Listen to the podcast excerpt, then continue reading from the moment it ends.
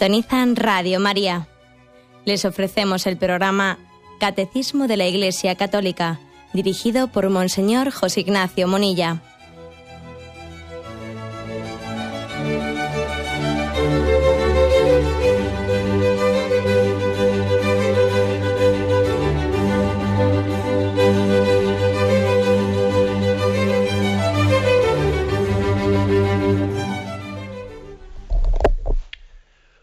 Cordial saludo a todos los oyentes de Radio María.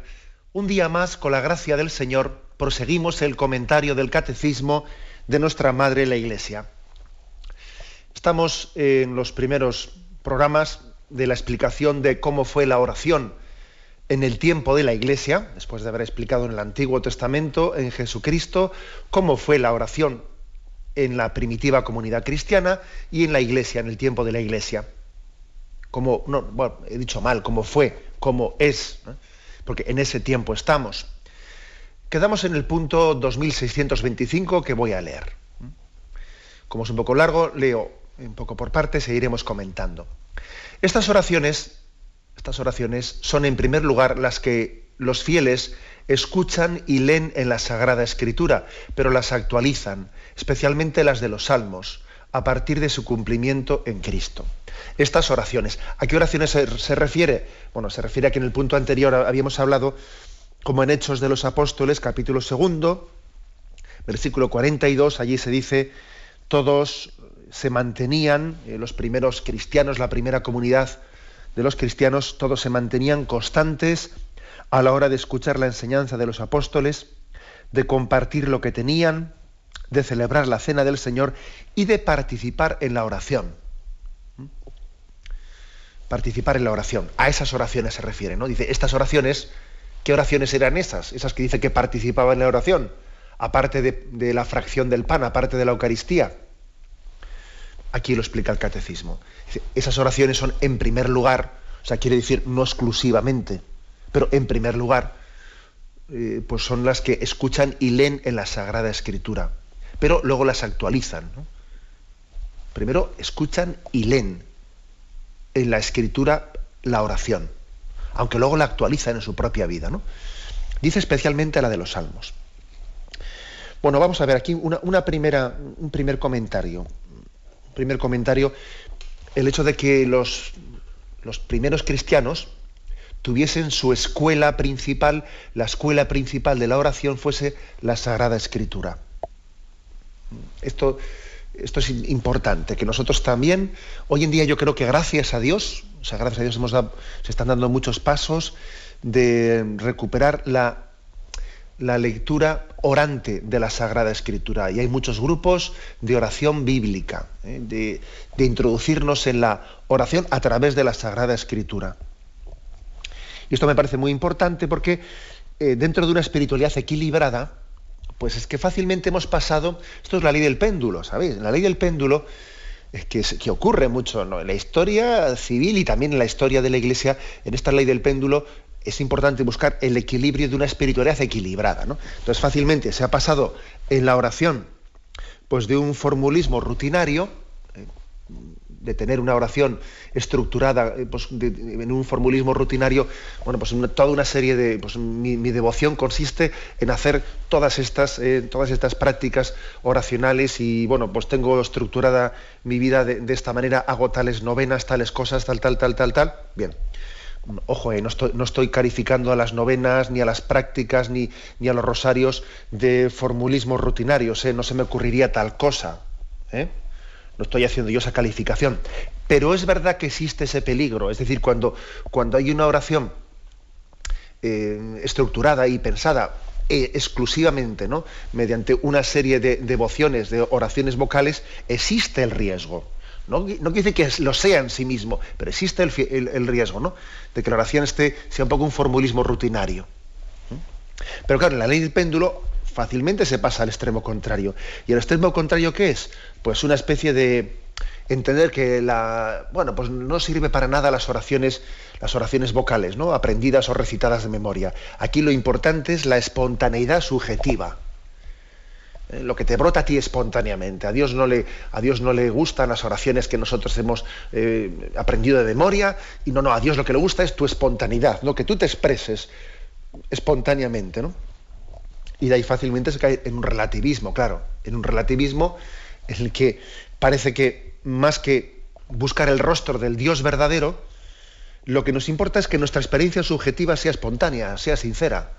O sea, nos parece que lo importante es que tú interiormente te, expreses con espontaneidad, ¿no? que seas sincero, que seas auténtico contigo mismo. ¿Mm?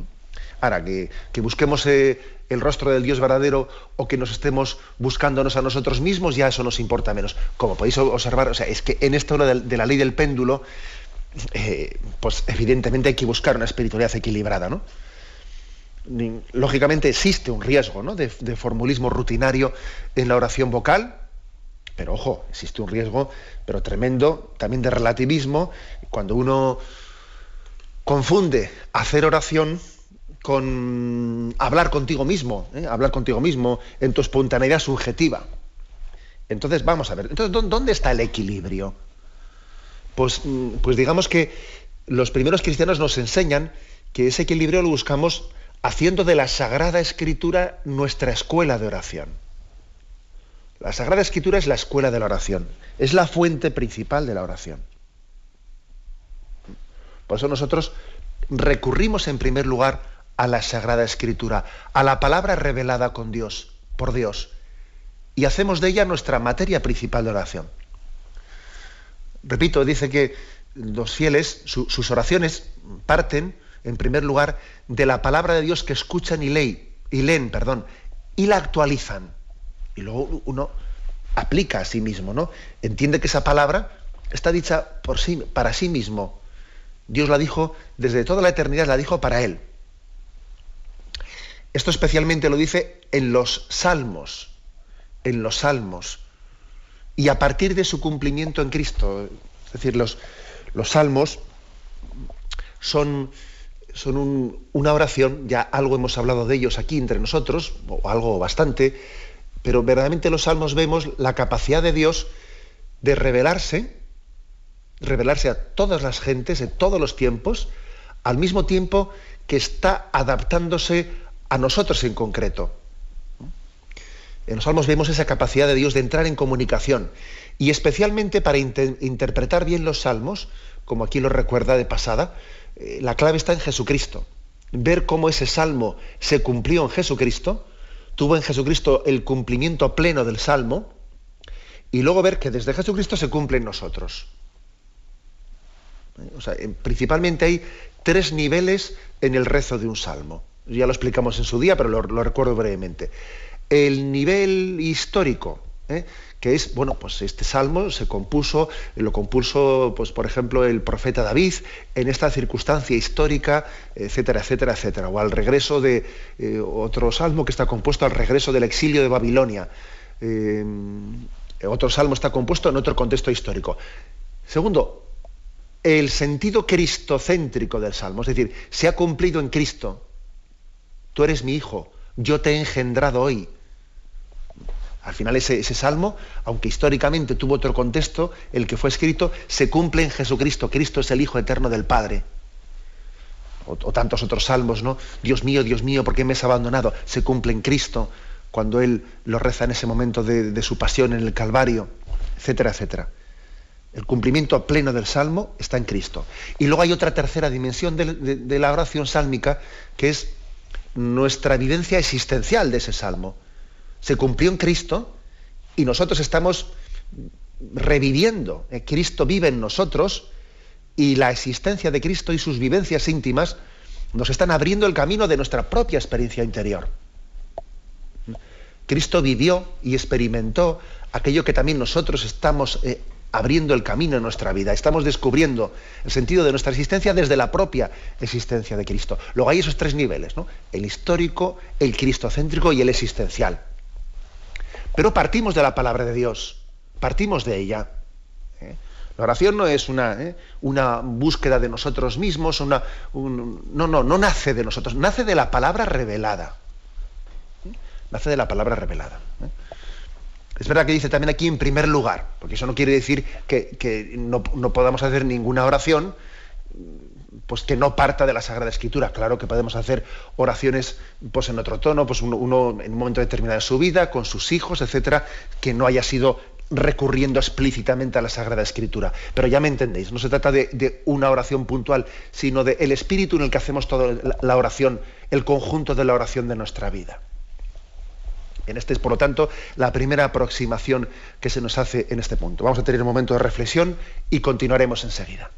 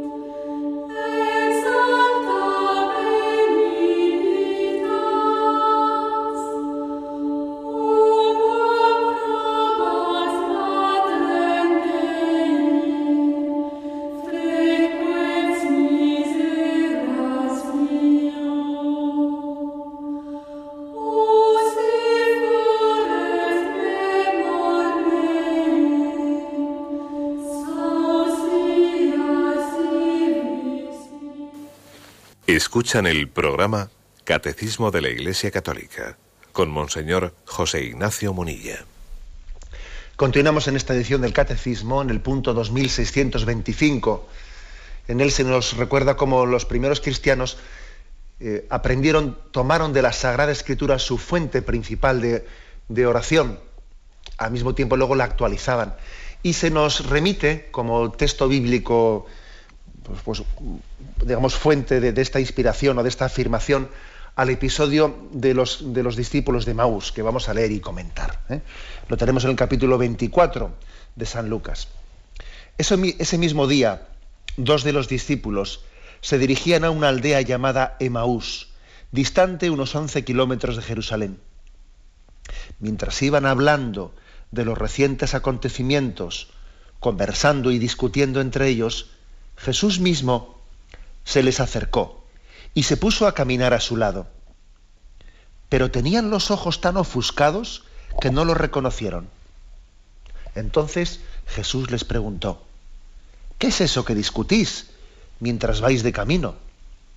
Se detuvieron con el semblante ensombrecido, y uno de ellos, llamado Cleofás, le contestó, seguramente tú eres el único de todo Jerusalén que no se ha enterado de lo que ha pasado allí estos días. Él preguntó, pues ¿qué ha pasado? Le dijeron, lo de Jesús de Nazaret, que era un profeta poderoso en hechos y palabras delante de Dios y de todo el pueblo. Los jefes de los sacerdotes y nuestras autoridades lo entregaron para que lo condenaran a muerte y lo crucificaran. Nosotros teníamos la esperanza de que él iba a ser el libertador de Israel, pero ya han pasado tres días desde que sucedió todo eso. Verdad es que algunas de, de nuestro grupo nos han desconcertado, pues fueron de madrugada al sepulcro y al no encontrar su cuerpo, volvieron diciendo que también se les había aparecido unos ángeles y les habían dicho que él estaba vivo. Algunos de los nuestros acudieron después al sepulcro y lo encontraron todo tal y como habían dicho las mujeres. Pero a él, a él no le vieron.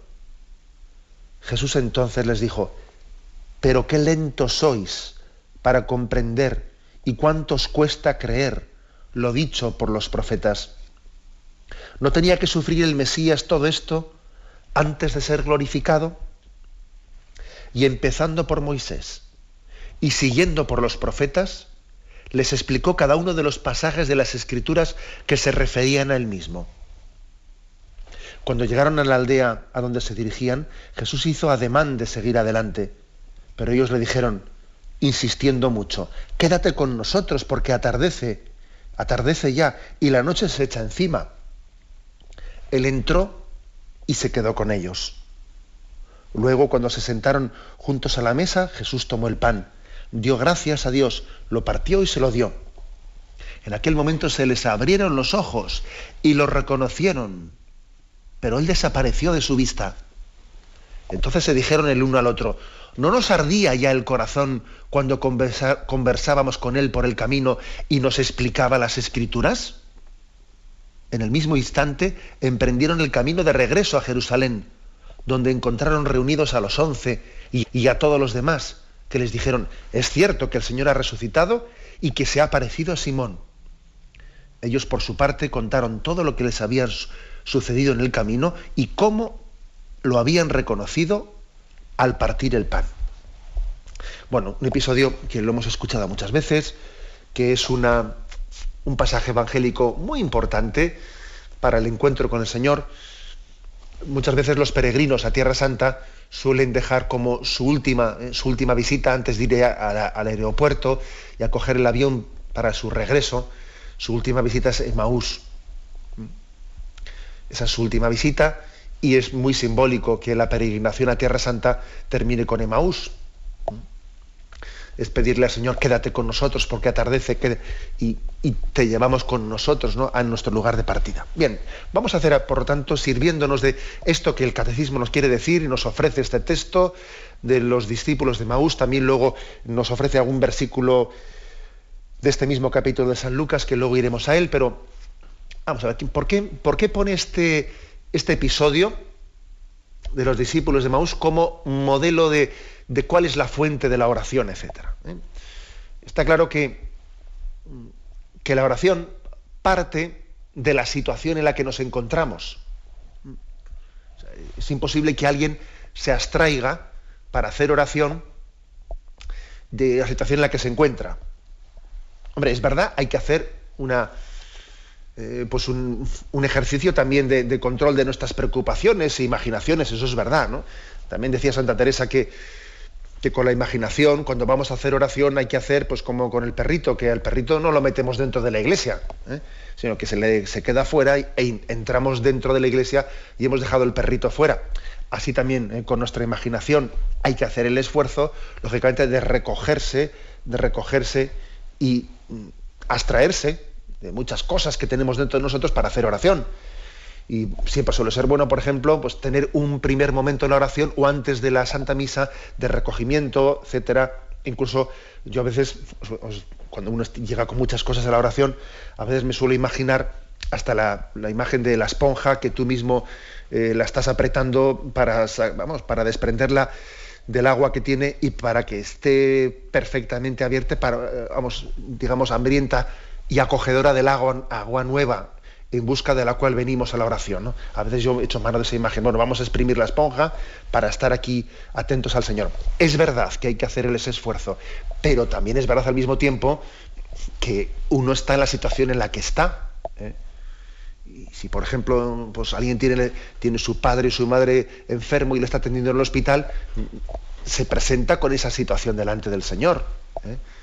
Y si tiene un momento de crisis interior, él no va a, decir, Señor, no pasa nada, la crisis que tengo es como si no existiese. No, hombre, una cosa es abstraerse de nuestras distracciones, de nuestras imaginaciones, y otra cosa es pretender mm, ocultarnos al Señor de la situación real en la que estamos explico? Son dos cosas distintas. Uno cuando va a hacer oración no se oculta al Señor prescindiendo de la situación en la que está. No. Delante del Señor partimos de nuestra situación real. Entonces, eh, en, el caso de los discípulos de Maús, está claro, eran dos discípulos decepcionados, decepcionados de la vida, que habían sufrido pues, un chaparrón muy fuerte porque pensaban que habían hecho una apuesta en su vida, una apuesta que había terminado mal, pensaban que con la muerte de Jesús había terminado todo. Y puede ocurrir en nuestra vida, cuando hagamos como una evaluación de nuestra existencia, que nos puede parecer que, pues que, el, sufrimiento, la muerte, las contrariedades, los reveses, roben el sentido de la existencia. ¿Eh? ¿Qué sentido tiene esto si esto me ha salido mal? Si el otro no, si, es que entonces todo ¿eh? Fijaros lo que dicen los, los discípulos de Maus, dicen, nosotros esperábamos que Él fuera nuestro Salvador. Nosotros esperábamos todo ahí, teníamos puesta nuestra confianza. Y ya ves que hace tres días que lo han crucificado. Pues tú fíjate qué chaparrón, fíjate qué palo hemos recibido. Estábamos esperando en que Él nos salvase y tú fíjate. Es decir, que el sufrimiento, el revés, la muerte, no les permite a los discípulos de Maús encontrar un sentido a la existencia. Y así se presentan, así están delante de Jesús. ¿Mm? Mi primera consideración sería esta, ¿no? Cuando decimos que la oración, que la fuente de la oración es la Sagrada Escritura, con eso no queremos decir que, la oración esté como eliminando o esté no teniendo, ¿no? O sea, que abstrayéndose de la situación real de la persona. No, uno se presenta ante Dios como es. Y además es muy importante desnudarnos ante Dios y no presentarnos con falsas caretas. Aquí me tienes, Señor. Tú sabes cómo estoy en este momento. Bueno, sigue adelante está este episodio el caso es que Jesús aparece en medio de ellos, camina junto a nosotros, eh, sin que sus ojos le reconociesen al principio, que es un misterio, ¿no? Sin que sus ojos le reconociesen, y escucha sus lamentos, les deja desahogarse. ¿eh? Les deja desahogarse, y uno, pues esto nos recuerda pasajes del Antiguo Testamento, pues como Job, como Job, por ejemplo, pues tuvo ese, eh, ese estallido después de ese primer momento de que el Señor me lo dio, el Señor me lo quitó. Sí, sí, eso lo dijo al principio, de, boquilla. ¿eh? Pero luego cuando ¿eh? estalló, anda que no estalló, y dale que te pego, supurando y supurando su herida, y esto es injusto, y esto es injusto, y ¿por qué me pasa esto a mí? ¿Y por qué me pasa esto a mí? Y ya ve con paciencia, pues está esperando y esperando, esperando hasta que esa herida supure hasta que cuando ya entiende que ya ha escuchado, ya ve lo que tenía que escuchar, le dice, Job, ¿a dónde vas tú? Pero, pero, pero tú qué te piensas? ¿Eh? ¿Tú te piensas que tú le vas a decir a Dios cómo tiene que hacer las cosas? Pero es verdad que Dios ha tenido mucha paciencia ¿eh? escuchando a Job. O sea que para cuando ya ve al final del libro de Job, le responde y sale a su encuentro y le hace entender que del misterio de Dios Job no, no puede pretender controlarlo, controlarlo, has tenido mucha paciencia de durante capítulos y capítulos a la dejarle ahí a Job. ¿eh? También me recuerda al Salmo segundo, al Salmo segundo que dice, ¿no? ¿Por qué las naciones se sublevan y los pueblos urden planes sin sentido? Los reyes de la tierra se rebelan, los príncipes conspiran contra el Señor. El que habita en el cielo sonríe. El Señor se burla de ellos. Es decir, que también a veces Dios, uno se imagina a Dios desde los cielos escuchándonos decir burradas, porque es que hay, que ver que la cantidad de burradas que podemos llegar a decir, burradas contra Dios, burradas contra tal, y Dios dice, escucha con paciencia, a veces sonríe, sonríe. ¿eh? Me imagino que también a veces Dios dirá, bueno, esto es reír por no llorar, no lo sé, ¿no? Es difícil, es difícil intentar transmitir a los sentimientos humanos eh, pues la, lo, que Dios pueda sentir al vernos, ¿no?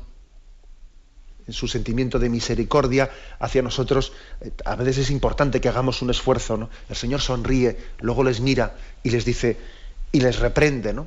Dice el Salmo segundo, primero sonríe, les mira y les reprende. O sea, es decir, también nos, nos enseña este, este pasaje la paciencia de Dios, la paciencia de Dios en su diálogo con el hombre. En la revelación, Dios nos enseña que ha tenido paciencia. Ha tenido paciencia. Se ha revelado, pero no de una manera en la que nos haya, eh, nos haya anulado.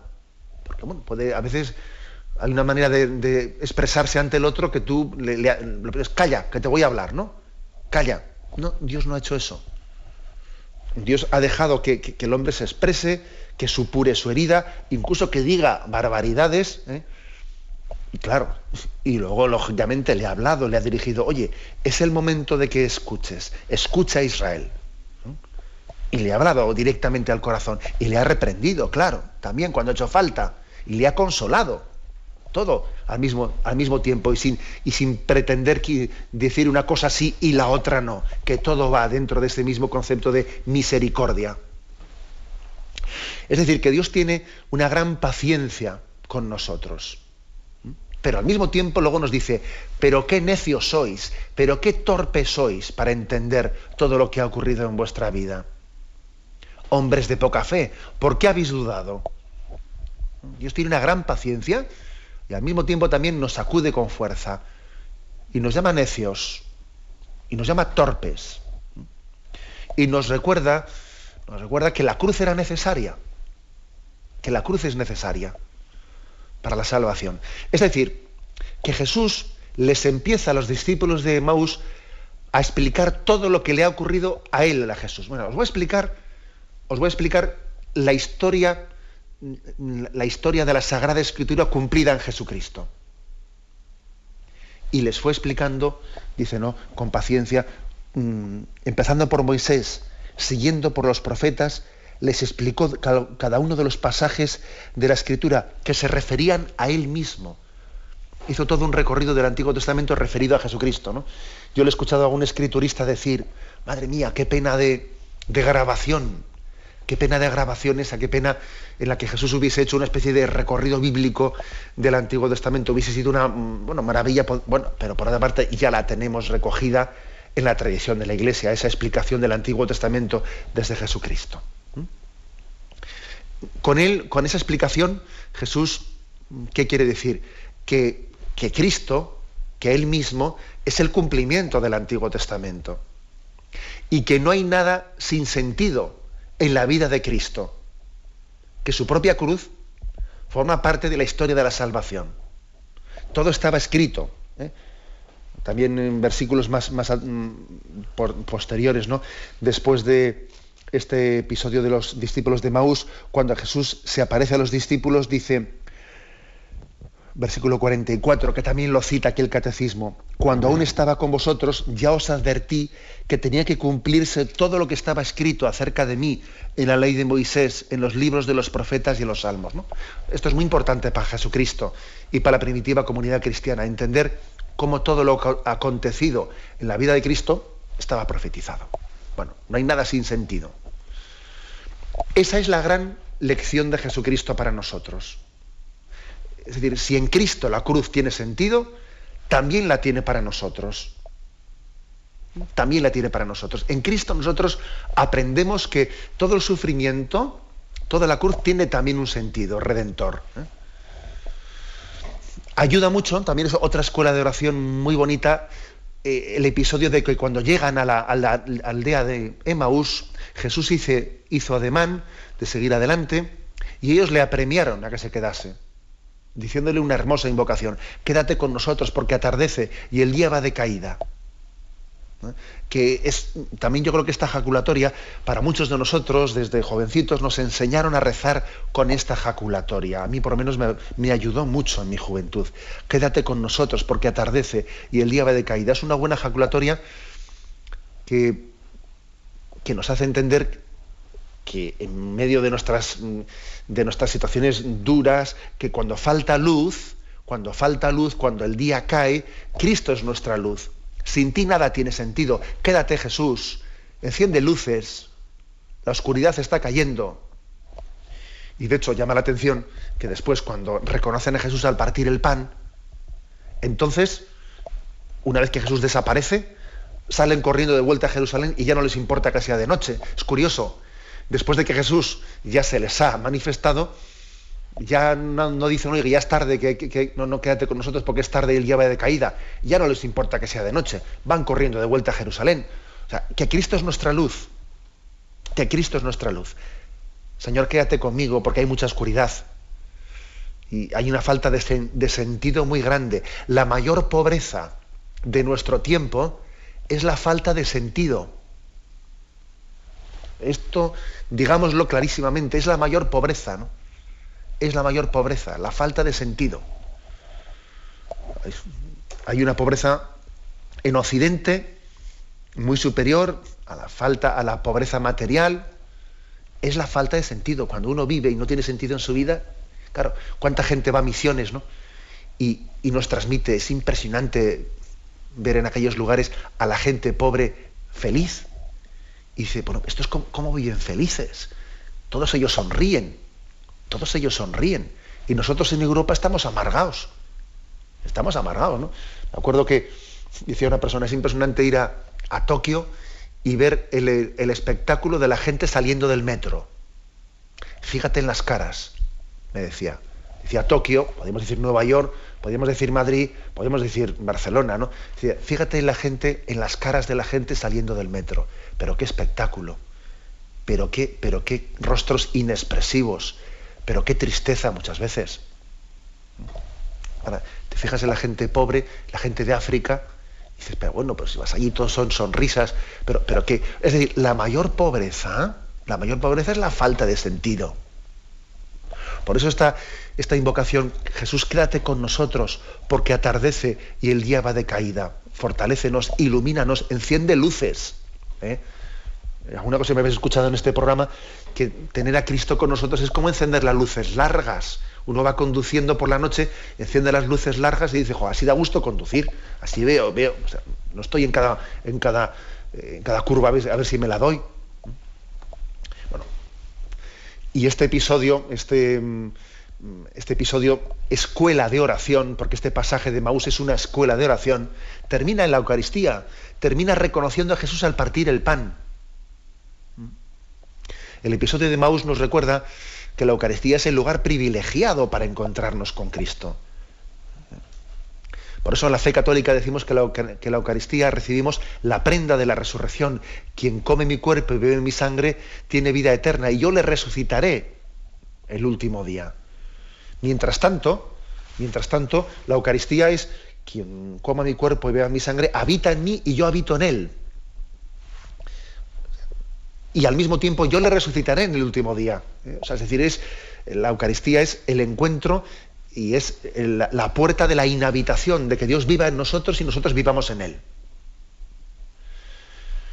Por eso decía yo antes que los peregrinos que, van a, Tierra Santa, su último episodio es el de Maús, porque dicen, bueno, me, voy con Jesús, Jesús se viene conmigo, porque atardece y el día va de caída, ¿no? Y lo, que ya es, mm, digamos, concluyente ¿no? y programático de esta, eh, de esta y emblemático en, este episodio de Maús es el hecho de que ellos, tras el encuentro con Cristo resucitado, vuelvan corriendo a Jerusalén para reincorporarse a la comunidad eclesial, de la cual habían desertado en su tristeza y en su desesperanza. Eh, y aquí tenemos también una enseñanza muy importante, ¿no? que es en el seno de la iglesia, sin desertar de ella, donde nos encontramos con Cristo resucitado. Nuestra fe, como dijimos ayer, ¿no? se debilita, paulatinamente se va desangrando. ¿no? en la medida en que nos apartamos de la comunión con la Iglesia y de la vivencia comunitaria de la fe.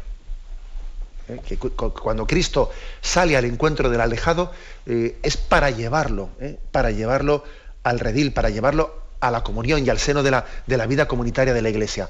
Lo cual quiere decir que no se puede hacer oración por libre, que la oración también la hacemos comunitariamente.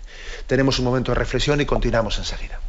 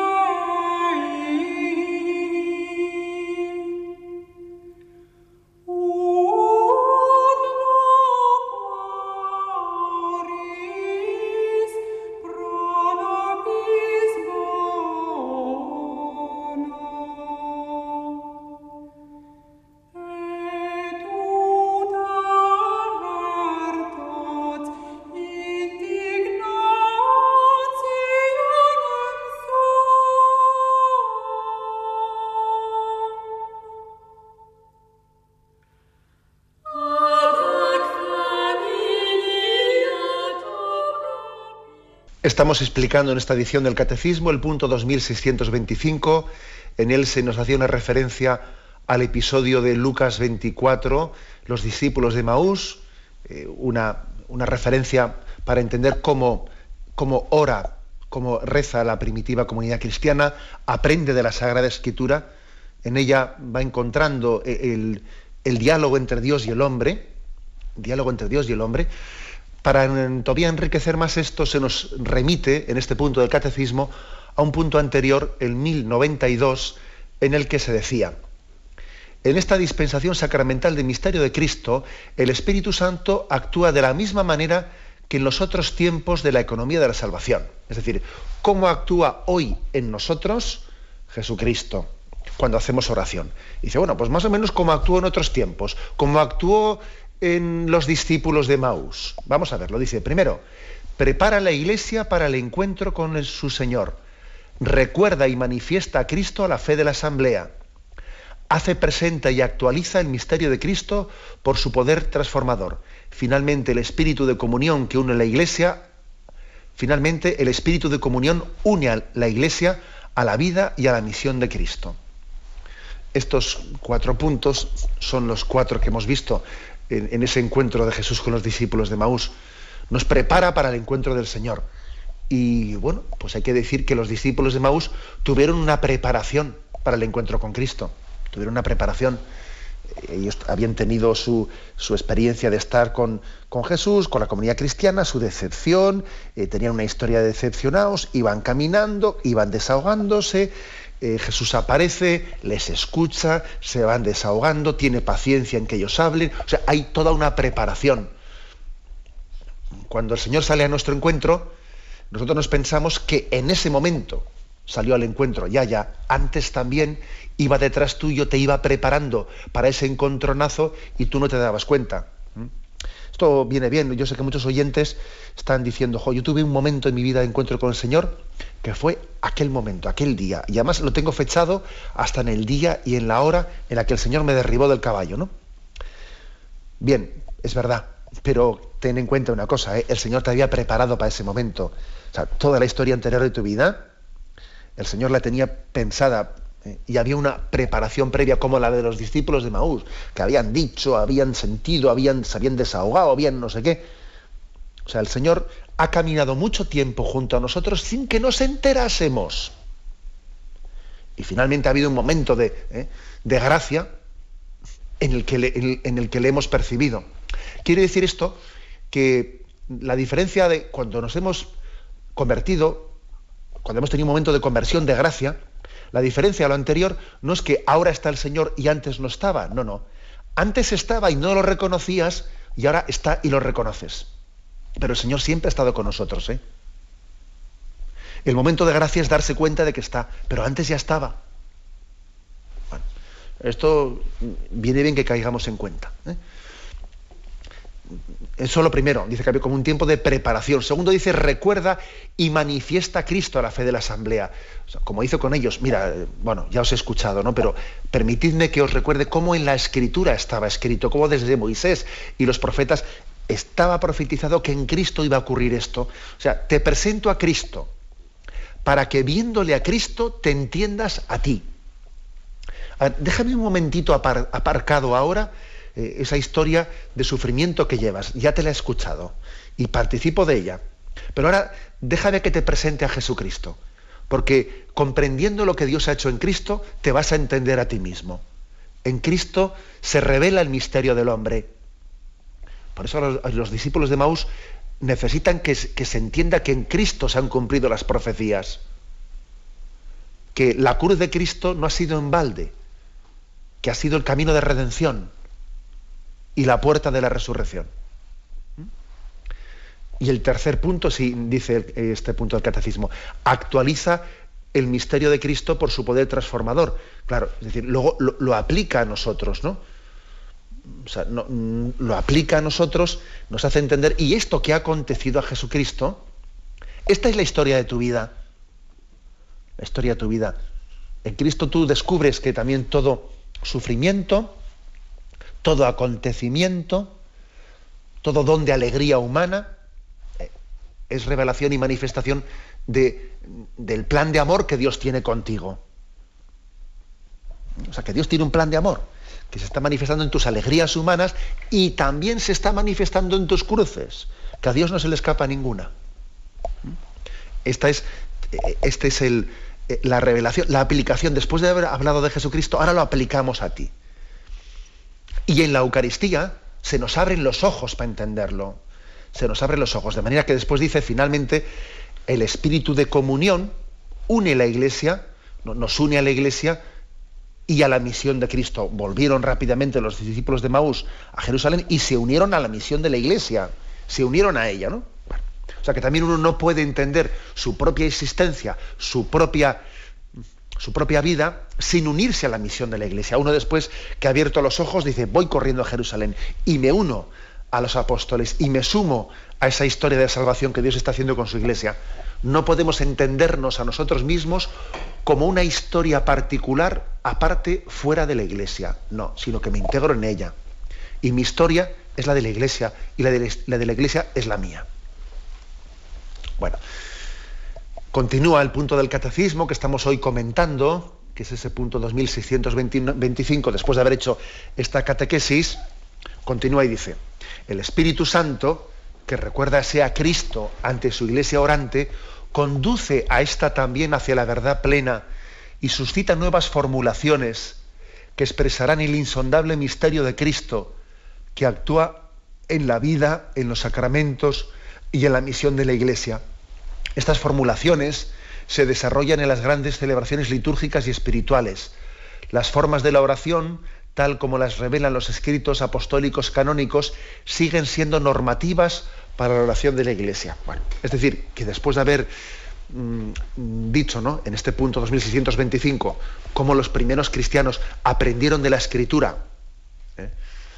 a ejemplo de los discípulos de Maús, aprendieron de la escritura a rezar y a ver cómo la escritura se cumplía en Cristo y en sus propias vidas, bueno, pues con el paso de los, años y de los siglos, el Espíritu Santo ha ido haciendo lo mismo en la historia de la iglesia orante.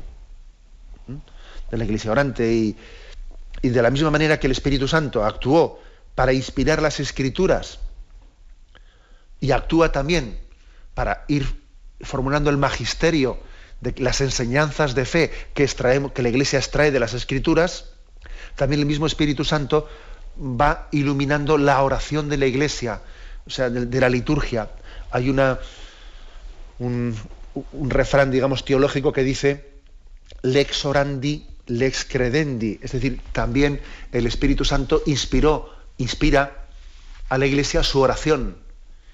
Y de la oración todavía extraemos como una fuente para saber cuál es nuestra fe. Eh, muchas veces dice, fíjate cómo el Señor ha inspirado siempre esta oración. Por ejemplo, la oración por los difuntos. El Señor inspiró desde siempre, desde el primer momento en la Iglesia, la oración por los difuntos. ¿no? Luego, lex orandi, lex credendi, es decir, nosotros creemos, eh, creemos que esa oración que hacemos por los difuntos es una oración eh, que es buena para ellos, mm, que les permite su purificación, que está también mm, contribuyendo a la salvación de las almas y también, por ejemplo, por ejemplo, desde la oración, desde la tradición de la oración, entendemos nuestra fe. Pongo un caso concreto, ¿no? Pues entendemos nuestra fe en la purificación de las almas de los que han fallecido y necesitan esa oración para entrar a ver el rostro de Dios. Por ejemplo, ¿no? lo que llamamos purgatorio. O sea, lex orandi, lex credendi. Es muy importante la historia de la oración, porque Dios en ella también se ha revelado. Dios se ha revelado en la Sagrada Escritura, se ha revelado en el magisterio, eh, se continúa revelando el magisterio de la Iglesia, en la liturgia y en la oración también. También. ¿eh?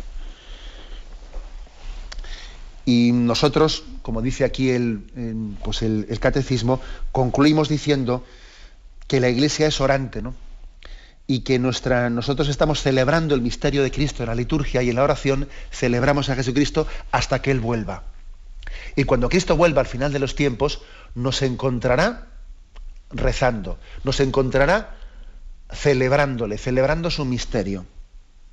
Nosotros eh, haciendo la oración, la oración litúrgica, la oración personal, que al fin y al cabo toda se conjuga, estamos por una parte preparando la llegada del Señor, la preparamos, la preparamos, también la adelantamos de alguna manera. Ven Señor Jesús, ven. ¿eh? Es curioso, ¿no? Que que igual que María también parece que le adelantó a Jesús el momento de comenzar su ministerio, haced lo que él os diga. A Jesús le había dicho, mujer, ¿qué nos va a ti a mí? Todavía no es mi hora. Eh, María parece que adelanta la hora de su hijo, ¿no? También nosotros al orar la iglesia, que tiene el rostro de María cuando ora y dice, ven Señor Jesús, parece como si Dios quisiera, nos ha puesto en nuestro cometido el pedirle que venga, parece como que en nuestra oración adelantamos su hora. O sea que en la oración que hacemos celebramos a Cristo, preparamos su llegada, estableciendo también aquí el reino y adelantamos su llegada. Celebramos su llegada, preparamos su llegada y adelantamos su llegada. Esta es la oración de la Iglesia, que cuando el Señor llegue nos encuentre con la lámpara encendida, con la lámpara de la oración, con la lámpara de las obras de caridad, con la lámpara de la vida de gracia encendida esperando su llegada. Damos paso a la intervención de los oyentes. Podéis llamar para formular vuestras preguntas al teléfono 917 107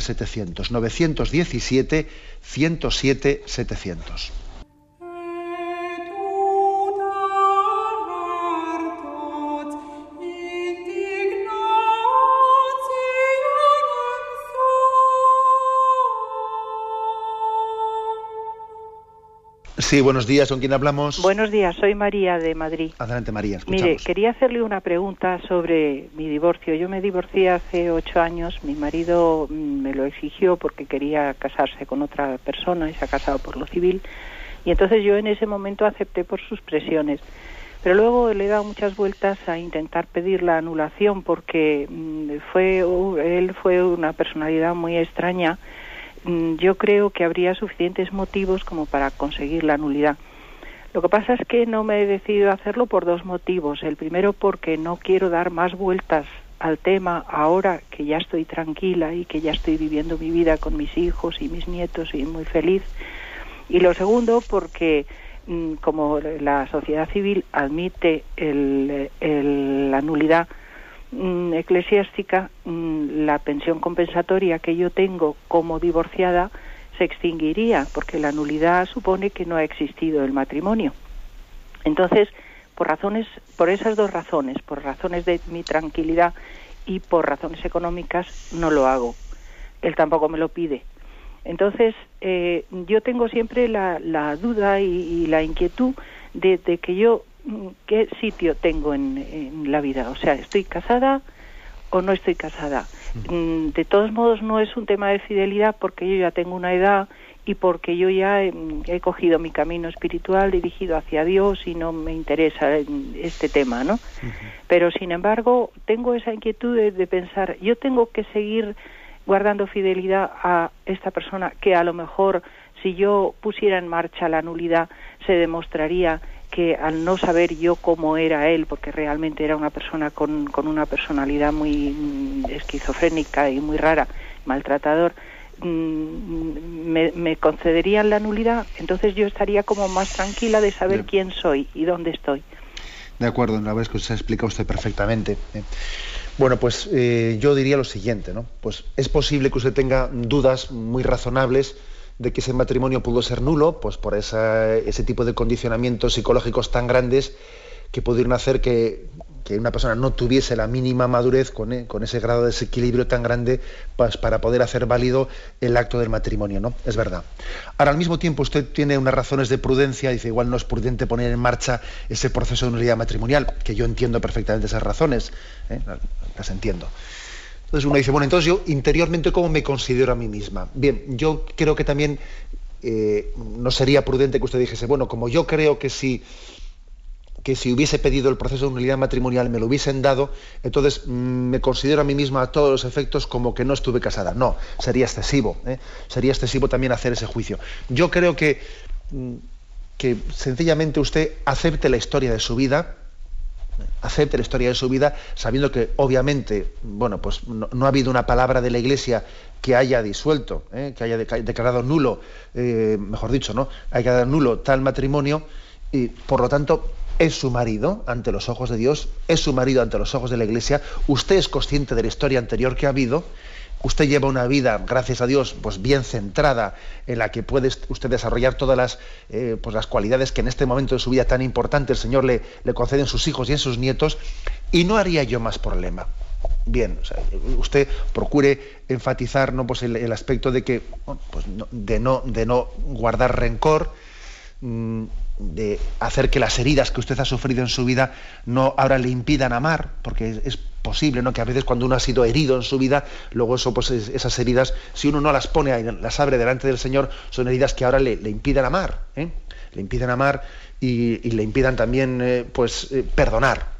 Yo creo que eso es lo importante. Pero no haría más, es decir, no, no haría más problema. Usted delante de Dios, delante de Dios y delante de la Iglesia, bien, está casada. Es verdad que sabe, sabe en su fuero interno que es posible que ese matrimonio fuese nulo, pero yo pienso que a veces queremos una especie como de, no sé, palabras de seguridades, ¿no?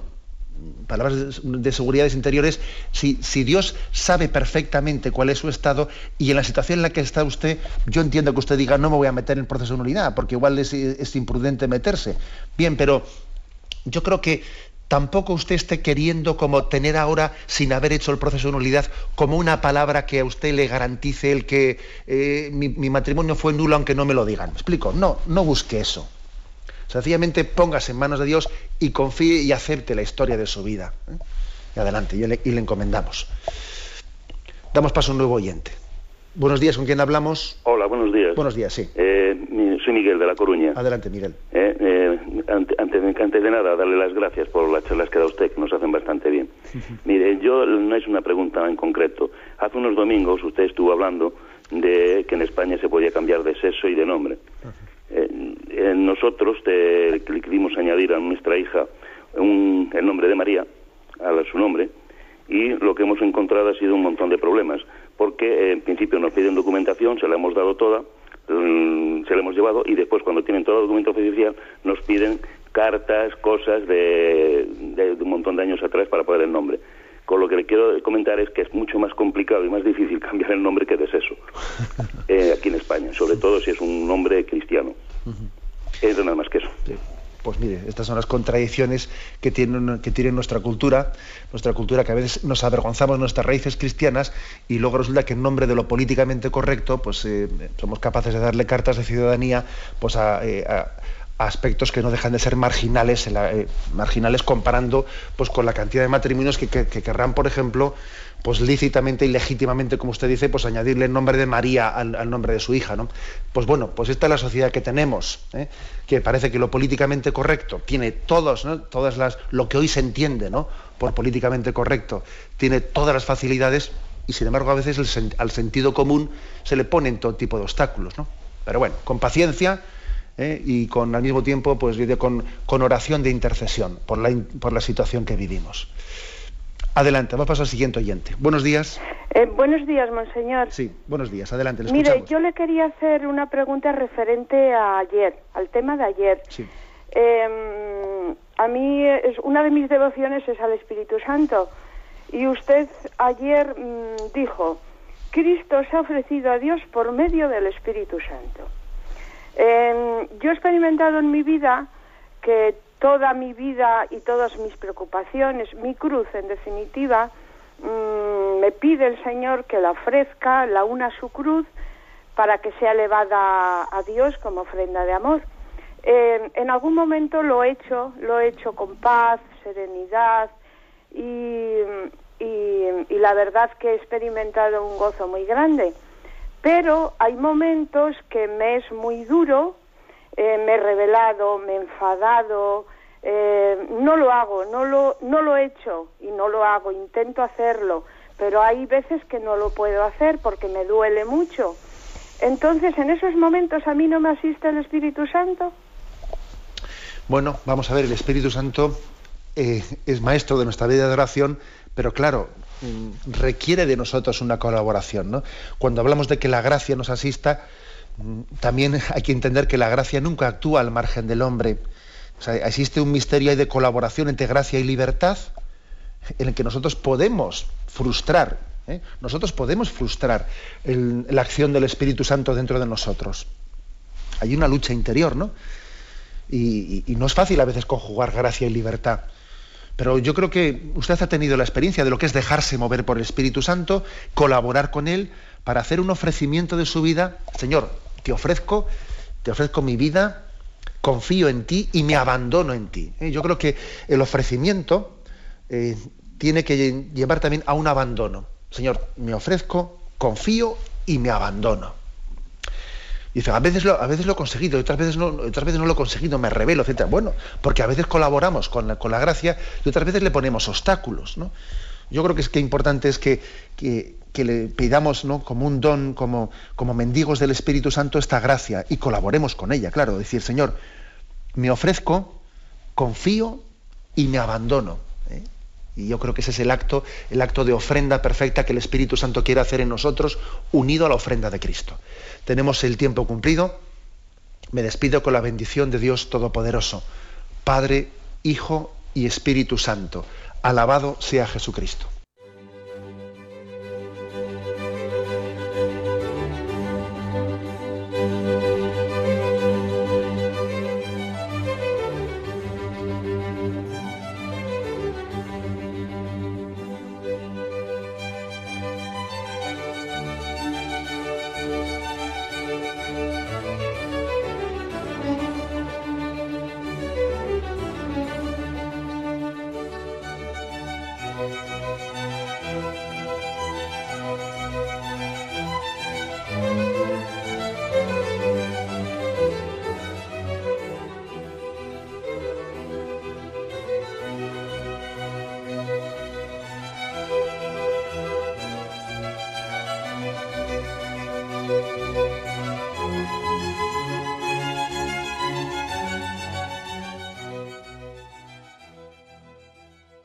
Les hemos ofrecido el programa Catecismo de la Iglesia Católica, dirigido por Monseñor José Ignacio Monilla.